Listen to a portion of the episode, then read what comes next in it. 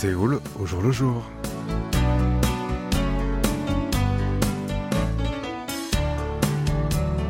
Bonjour à toutes et à tous et merci de nous rejoindre pour cette nouvelle édition de votre magazine de société Séoul au jour le jour. En Corée du Sud, où l'année scolaire débute en mars, les cérémonies de remise de diplôme commencent à être organisées fin décembre ou début janvier. Jeudi dernier, dans l'école primaire de Sobu, à Ulsan, dans le sud-est du pays, 129 élèves en dernière année ont dit au revoir à leurs camarades et à leurs professeurs. Parmi eux se trouvaient trois élèves afghans qui sont venus avec leur famille au pays du matin clair pour fuir leur patrie tombée aux mains des talibans en août 2021.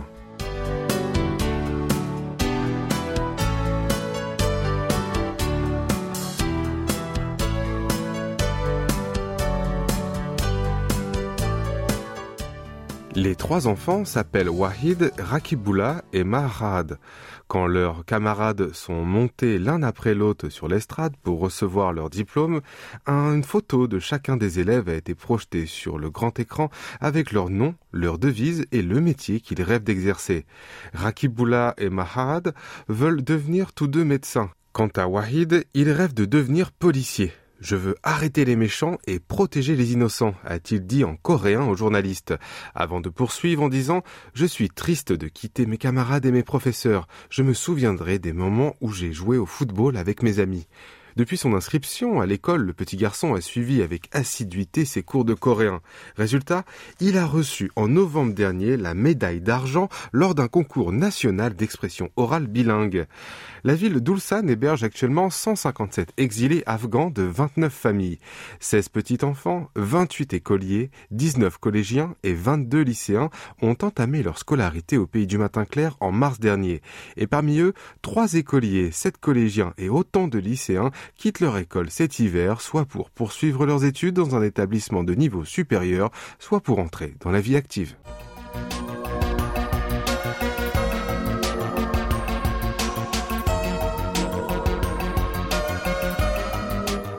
À chaque début d'année, la tradition veut que le président de la République adresse ses vœux au nouvel an aux fonctionnaires. La semaine dernière, Yoon Suk-yeol leur a envoyé sa première carte de vœux du nouvel an en tant que chef de l'État, dans laquelle il les a remerciés de leur travail accompli durant l'année écoulée, les a invités à unir leurs efforts pour un nouvel élan du pays et bien sûr leur a souhaité une excellente année pleine d'espoir. Or, cette carte a attiré une attention particulière de la part de ses destinataires avec sa police de caractère. En dessous du message du président, on pouvait lire La police de caractère utilisée sur cette carte se nomme Chilgok Alme. Elle a été créée à partir de l'écriture manuscrite de Madame Kwon Anja, qui a appris le Hangul ou l'alphabet coréen à l'âge de 76 ans via les cours d'alphabétisation du comté de Chilgok dans la province de Gyeongsang du Nord. En apprenant que son écriture avait été choisie pour les vœux du président de la République, Madame Kwon a éclaté de joie en, déclarant Je peux mourir maintenant sans aucun regret. Il s'agit en effet de l'une des cinq variantes de la police de caractère dite Chilgok Halme, qui veut dire littéralement grand-mère de Chilgok. En décembre 2020, le comté de Chilgok, situé dans la région rurale du sud-est de la Corée du Sud, a sélectionné cinq écritures manuscrites parmi quelques 400 réalisées par des femmes septuagénaires et octogénaires qui avaient appris tardivement à lire et à écrire le Hangul grâce aux cours d'alphabétisation pour adultes du village. Les heureux élus étaient Kim Yong-boon, Kwon Anja, Lee Won-sun, Lee Jong-hee et Chu Yu-eul. Les cinq femmes ont ensuite pratiqué chacune leur calligraphie sur des milliers de feuilles. Au bout de quatre mois, le comté de Chilgok a ramassé ces feuilles et les a envoyées à une société spécialisée qui a transformé les œuvres des seigneurs en une police de caractère original. C'est ainsi qu'a vu le jour la police Chilgok Halme. Chacune de ces cinq variantes porte le nom de son auteur. Aujourd'hui, elles sont disponibles sur le logiciel de traitement de texte Hancom Office ainsi que sur Microsoft Office. Selon le chef du comté de Chilgok, Kim Jae-hook, la police de caractère Chilgok Halme revêt une signification particulière car il s'agit d'une œuvre créée par la dernière génération de femmes qui avaient été privées d'opportunités scolaires dans leur jeunesse en raison des circonstances historiques et économiques et avaient été analphabètes pendant la majeure partie de leur vie. Par ailleurs, ce n'est pas la première fois que le président Yoon utilise cette police. Il s'en est servi déjà dans ses messages sur les réseaux sociaux il y a deux ans quand il était procureur général. Il a déclaré avoir été impressionné par l'histoire de ces vieilles dames et avoir voulu faire connaître le fruit de leur travail tout en honorant la valeur de l'alphabet coréen. Et pour notre première pause musicale, je vous propose d'écouter une chanson de Cool intitulée Nala ou Envole-toi.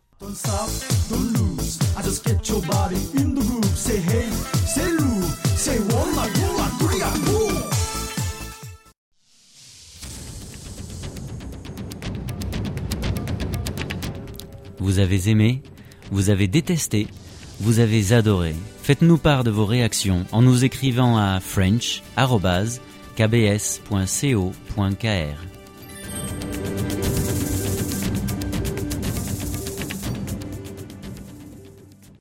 Bienvenue si vous venez de nous rejoindre, vous écoutez Séoul au jour le jour en compagnie de Franck Atlani ce lundi 9 janvier. Récemment, une affaire de double meurtre a suscité une vague de réactions indignées par les Sud-Coréens. Un homme âgé de 31 ans, du nom de Iggy Yang, a tué un chauffeur de taxi fin décembre à Paju, dans la banlieue nord de Séoul, avant d'être arrêté par la police.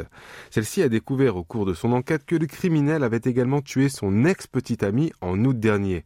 Vu la gravité de ces actes, la police a décidé de rendre publique l'identité de l'accusé avec son nom, son âge et sa photographie. Or, après cette diffusion, de nombreux internautes ont soulevé le fait que la photo publiée ne correspondait pas à la physionomie actuelle de l'intéressé. Ils ont fait remarquer que ce dernier avait les cheveux teints en châtain et portait des lunettes, alors que l'image diffusée par la police montrait un homme aux cheveux noirs sans lunettes. En effet, cette dernière provenait du permis de conduire de l'accusé et donc n'était pas récente. Certes, la police dispose toujours des photos toutes récentes des criminels prises peu après leur arrestation. C'est ce qu'on appelle la de photographie d'identité judiciaire ou mugshot en anglais. Cependant, en Corée du Sud, l'accusé doit donner son accord pour que son mugshot soit diffusé. Depuis l'entrée en vigueur de la loi concernée en 2010, le seul criminel qui ait consenti à la publication de sa photographie d'identité judiciaire est Lee Sok-jun qui a tué la mère de son ex-petite amie en 2021. Pour les autres crimes, la police a dû se rabattre sur les photos figurant sur les pièces d'identité des accusés, comme leur permis de conduire ou leur carte d'enregistrement de résident. Bref, celles qui datent un peu et qui les montrent sous leur meilleur jour. Parfois, les caméras des médias captent les images des malfaiteurs au moment de leur transfert au parquet ou au centre de détention. Mais la plupart du temps, ces derniers dissimulent leur visage derrière un capuchon, un masque ou encore leur chevelure, comme c'était le cas de Go Yu-jang qui a commis le meurtre de son ex-mari en 2019. Selon les données parlementaires, le nombre de crimes graves tels que l'homicide, le viol ou les trafics d'êtres humains commis entre 2018 et 2022 s'élèvent à environ 28 800. Parmi eux, 28 ont fait l'objet de la publication de l'identité de leurs auteurs. Et même dans ces cas rarissimes, les photos publiées étaient loin de refléter le visage réel des intéressés. Dans ce contexte, les citoyens de plus en plus nombreux réclament de rendre obligatoire la diffusion du mugshot des auteurs de crimes graves, comme c'est le cas par exemple aux États-Unis. Une mesure d'ailleurs conforme à l'objectif de la publication de l'identité des criminels, qui est de faciliter l'identification visuelle des malfaiteurs, de prévenir des crimes similaires et de renforcer ainsi la sécurité de la population. Certains députés ont dû écouter la voix des citoyens puisque la semaine dernière, deux projets de loi en ce sens ont été déposés devant l'Assemblée nationale. L'un du Parti du pouvoir du peuple, la formation présidentielle, et l'autre du Minju, la première force de l'opposition.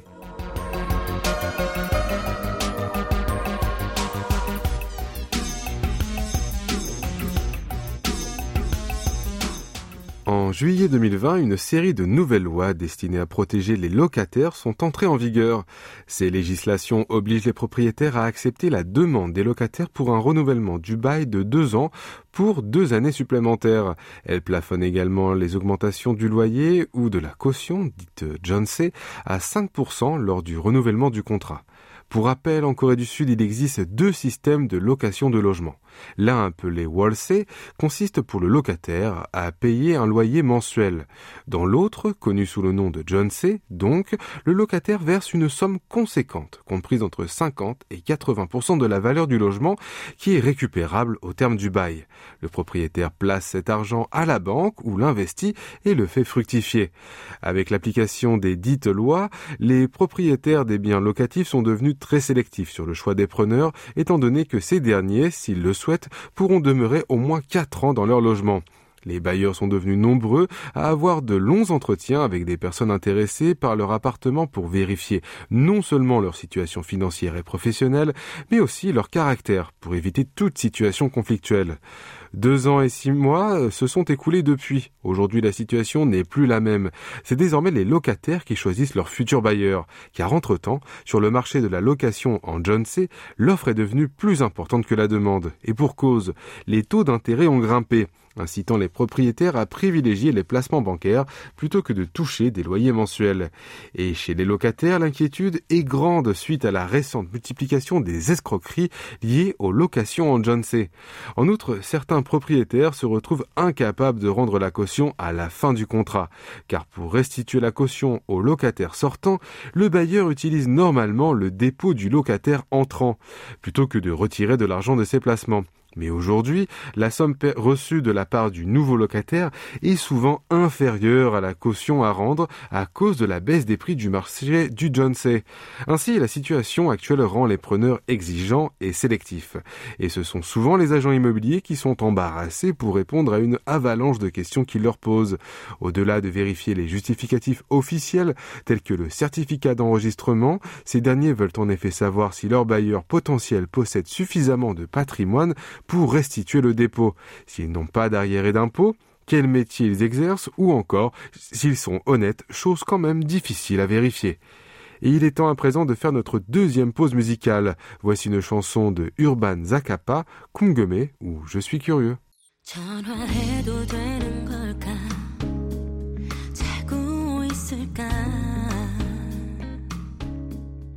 Les PC Bang sont des cybercafés coréens où les gens peuvent utiliser les ordinateurs en payant environ 1000 won, soit 75 centimes par heure.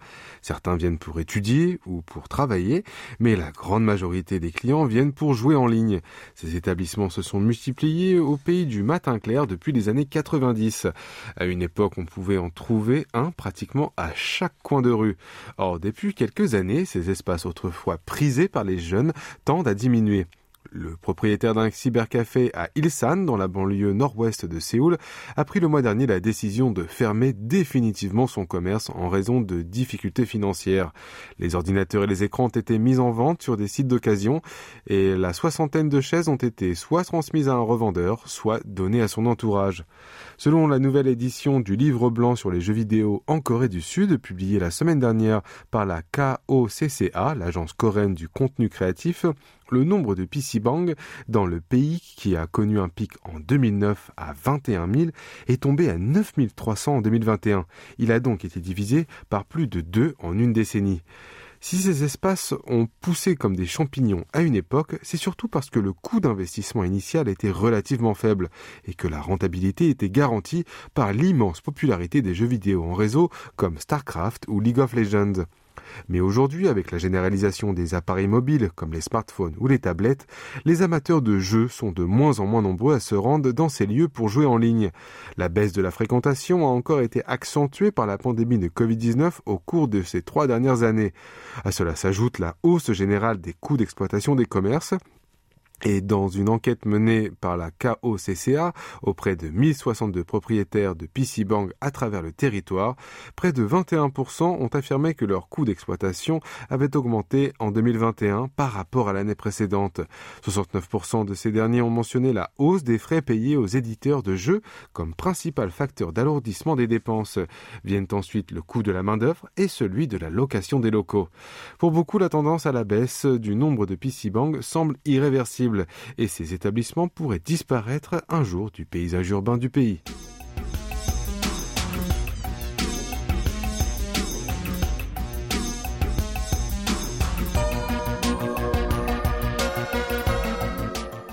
Mardi 3 janvier, vers 3 heures de l'après-midi, dans un immeuble de 15 étages situé dans le quartier de Jonglo, en plein cœur de Séoul, on prend l'ascenseur, on monte au neuvième étage.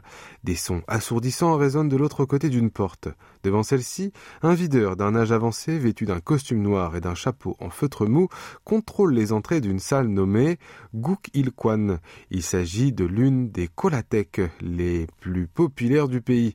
La colathèque, un terme combinant et discothèque, est une sorte de boîte de nuit pour seniors, mais qui ouvre dès le début de l'après-midi. À l'intérieur, la piste de danse, éclairée par des lumières rouges et vertes, est pleine à craquer. Plusieurs centaines d'hommes et de femmes, dont l'âge varie entre 70 et 90 ans, se laissent porter par des musiques au style trot. Au fond de la salle, un DJ un peu plus jeune, un sexagénaire, met l'ambiance en proposant des titres appréciés par les seniors. Pour un prix modique de 2000 won, soit 1,5 euros, les clients peuvent danser, se détendre et se faire des amis. Un septuagénaire du nom de Jang est venu avec sa femme. Il dit Nos deux filles ont grandi et se sont déjà mariées. Nous sommes restés désœuvrés chez nous pendant longtemps avant de découvrir la joie de la danse. C'est désormais notre passe-temps favori et nous venons ici régulièrement. Kim, un autre septuagénaire, renchérit. C'est un défouloir de nos angoisses de la vie, et ça me permet de sortir de ma solitude, de faire de l'exercice et de garder la forme. Les Colatec, apparus dans les années 90, étaient initialement des boîtes de nuit sans alcool destinées aux adolescents. Or, de plus en plus désertées par les jeunes, elles se sont tournées vers la clientèle du troisième âge. Malgré les soupçons de certains qui voient un espace d'infidélité, les Colatec se sont imposés comme des hauts lieux de loisirs pour les seniors. Au plus fort du Covid-19, le Kwan a dû fermer ses portes. Il a rouvert en novembre 2021, mais les clients se faisaient rares. Depuis un mois, cependant, l'établissement commence à retrouver l'affluence d'avant la pandémie, soit environ 800 clients par jour. Allez, c'est le moment de passer le micro à Hee Jong-yeon pour Focus Asie. Mais avant de la retrouver, je vous propose d'écouter Chum ou Danse interprétée par Kleiji Kwai.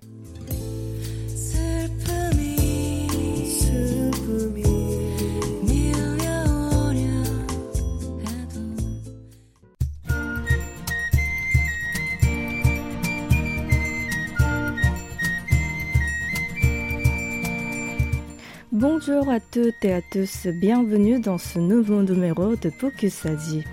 Endeuillé par une tuerie terrible d'environ 40 personnes, dont 24 enfants, la crèche du district de Naklan au Thaïlande va de nouveau accueillir des petits à partir du 11 janvier prochain selon le média local Nation.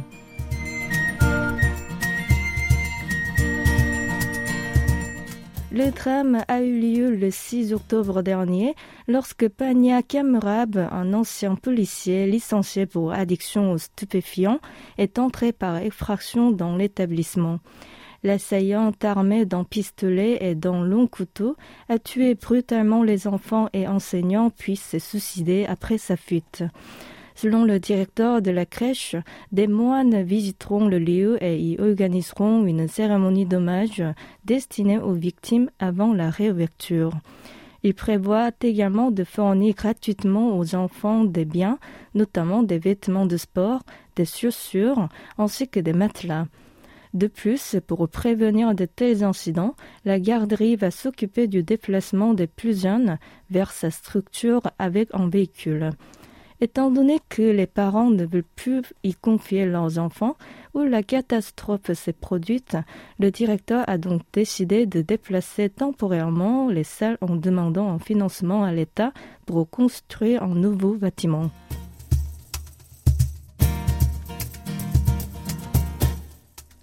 Le Premier ministre cambodgien Hun Sen a ordonné lundi dernier la création sur le Mekong de zones de protection réservées aux dauphins de Irrawaddy selon Khmer Times et l'AFP. Distingués par leur front proéminent, et leur museau court, ces dauphins menacés d'extinction semblent tout le temps sourire et sont amicaux envers les humains. Il peuplait autrefois tout le fleuve du Mekong, mais n'habite aujourd'hui que sur une zone longue de 190 km entre le nord-est de la province de Khasi et la frontière avec le Laos.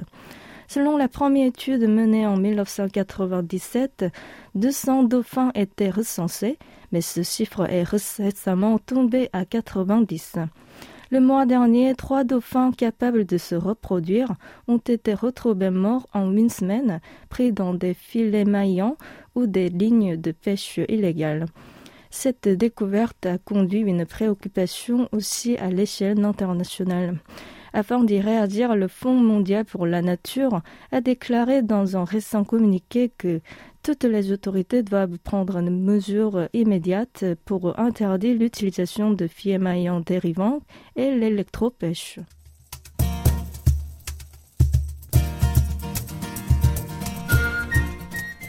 Noraneko Bank, une société et organisation japonaise de protection des animaux abandonnés, a lancé un service de location de chats baptisé Chat à volonté. Comme l'indique le nom du service, le client peut s'abonner pour avoir un chat à son gré et il suffit de faire une simple demande en ligne à 380 yens par mois, soit environ 3 euros. Selon la société, elle a créé cette plateforme dans le but d'offrir un abri aux chiens errants et de permettre aux personnes âgées d'obtenir un animal sans procédure d'adoption complexe. Cependant, l'idée de location d'un être vivant a fait l'objet de vives critiques sur les réseaux sociaux au Japon. Car si les abonnés ne veulent plus élever le chat, ils peuvent le renvoyer gratuitement à l'entreprise une fois par an. Certains internautes ont montré que le nombre de félins abandonnés allait diminuer, tandis que pour la plupart, il s'agissait clairement d'une pratique à risque de maltraitance animale. Afin d'apaiser les critiques virulentes, Noraneko Bank a finalement décidé de suspendre son service deux semaines après son lancement.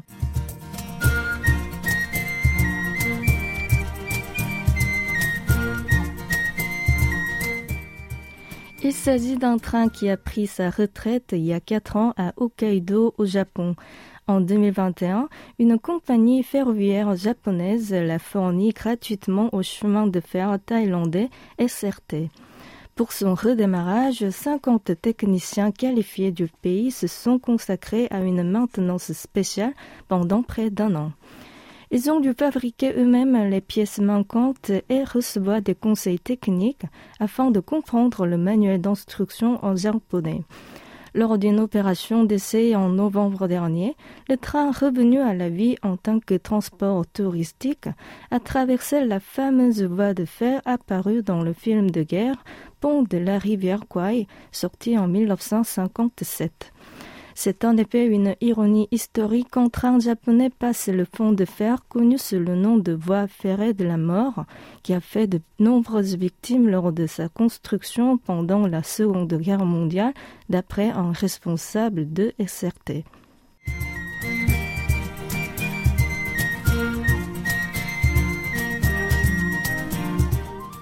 Avec la fin brusque de la politique zéro Covid en Chine, les ventes de produits de médecine traditionnelle et leurs tarifs ne cessent de grimper à Taïwan.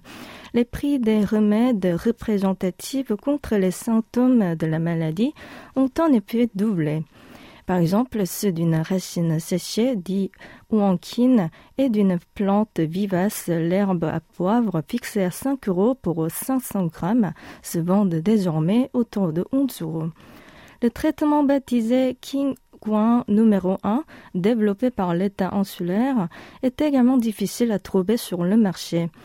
Et même la matière due soin Zhao Rentang, prescrit pour le traitement de l'insomnie, est passé de 50 à 100 euros également pour 500 grammes.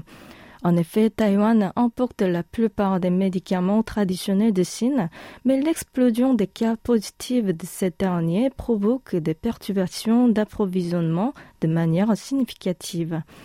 Par conséquent, certaines entreprises pharmaceutiques taïwanaises ont dû suspendre leur production par faute de matières premières.